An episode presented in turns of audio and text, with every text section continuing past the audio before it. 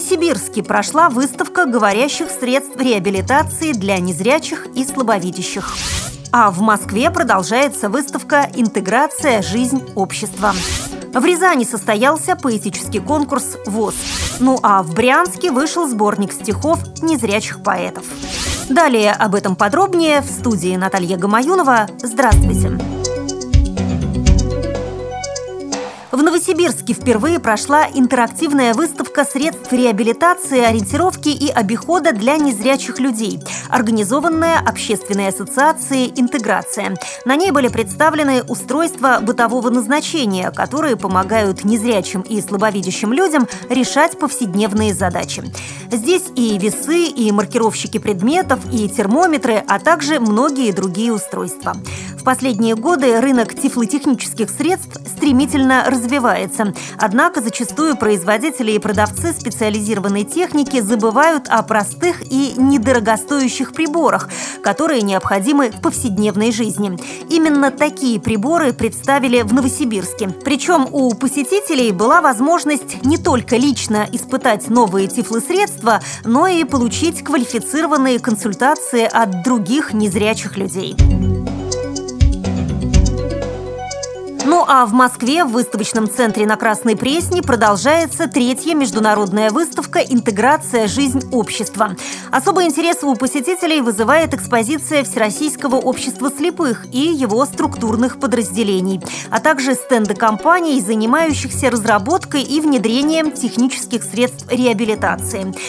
Среди новинок, представленных на выставке, современные дисплеи Брайля, оптические и электронные увеличители, тифло-флеш-плееры нового поколения, устройства для ориентирования и мобильности.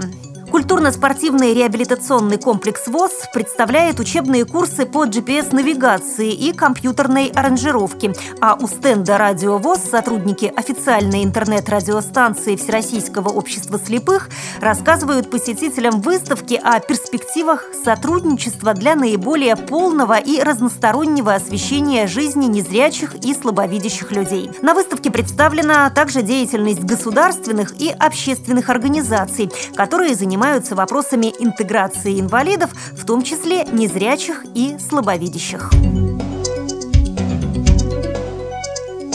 Первый конкурс самодеятельных поэтов Рязанской региональной организации Всероссийского общества слепых состоялся в клубе предприятия «Промпласткомплект», где трудятся слабовидящие рязанцы. В мероприятии приняли участие 13 человек. Поэты соревновались в различных творческих конкурсах, а именно автопортрет, композиция, эрудит, ода и эпиграмма. В зале царила исключительно доброжелательная атмосфера. Все было совершенно искренне и неформально, хотя требования требования к участникам были довольно строгие. Членами жюри стали Марина Пронина, председатель Рязанской региональной организации ВОЗ, Вера Жакенова, директор Рязанской областной специальной библиотеки для слепых, заслуженный работник культуры Российской Федерации и писатель-драматург Андрей Крючков, заслуженный работник культуры Российской Федерации, член Союза писателей РФ. Первое место заняла Анна Карасева из Спаска, второе – Ирина Иванова из Рязани, третье – Евгения Попова, тоже из Рязани. В номинациях «Эрудит» победил Валентин Кожин, мастер слова Николай Лавякин, оригинальность мышления Анна Устинова, поэзия мужества Андрей Куликов из Касимова. Всем участникам конкурса были вручены дипломы и памятные подарки.